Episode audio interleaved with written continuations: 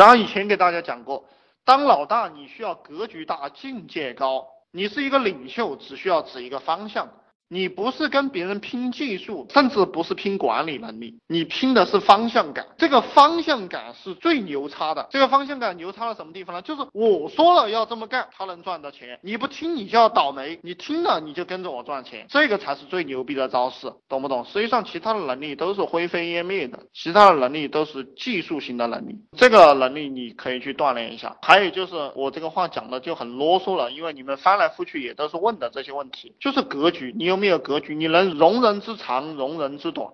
这个领袖有各种类型的领袖，我这样讲吧，女人要成事是由柔入刚，你越来越刚强，那你这个女人就能成事。如果你是一个男人，你是由刚入柔的，你啥时候练的你很柔了，你就可以带领很多人了，懂不懂？就是这么一个意思啊，你去体会了。老大讲讲人的贪嗔痴慢疑这个人性的弱点，人性的弱点既是他的优点。比如说我其实很贪的，对不对？我又贪财，而且我也很好色。我贪财嘛，我知道我。我贪财，我想挣很多钱，我想搞很多女人，又很漂亮，对不对？那么我必须要提高我自己的能力。我的什么能力呢？我的这个学习能力，我的赚钱能力，我做企业的能力，我与人交流的能力，我了解男人的能力，了解女人的能力，我博学多才的能力，我演讲的能力，然后我写文章的能力，我这些能力都提升上去了，我自然可以贪到财，也自然可以搞到女人。这就是贪的正面的应用。然后我这一套东西可不可以去告诉别人呢？比如说告诉了你们，告诉。了其他的一些人，那这些家伙也是贪财的，也是好色的，那他就交钱给我学怎么样可以贪到财，怎么样可以好到色。同样贪嗔痴慢疑的其他的点都可以这样来发挥。一个商人，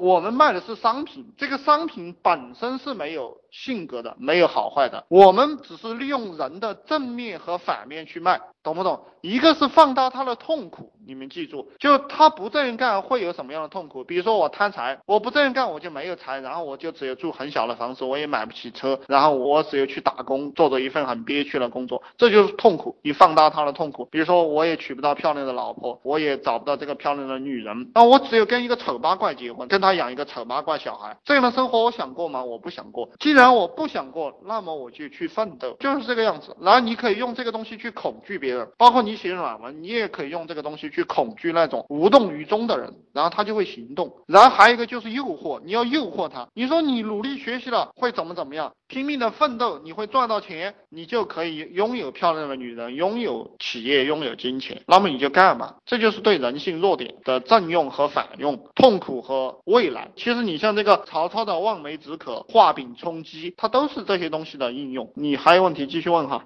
这个问题就讲到这里。老板是一个对规则尊重的人，就是只有这个社会啊，成大事者一定是君子。君子并不代表他不干坏事，你们要记住，在某种意义上来讲，只有一个君子才可以干很大的坏事，因为只有君子才能团结到很多人，才有人愿意跟你一起奋斗。你比如说，我三五年前的有一些人，他还想来跟我混，但我不要他了，这就是因为。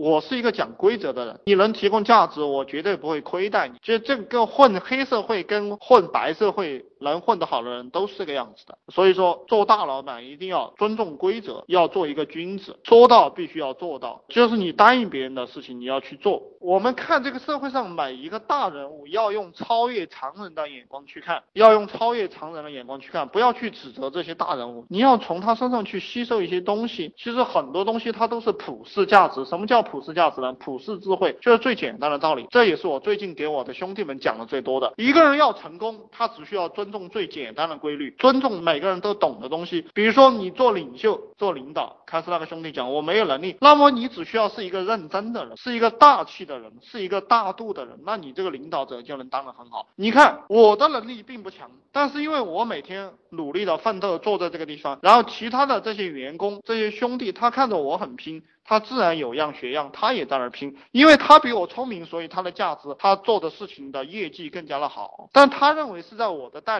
他才有今天的，所以他就会感激我，然后我们也会很团结。这就是做老板哈，你没有本事要学会样子，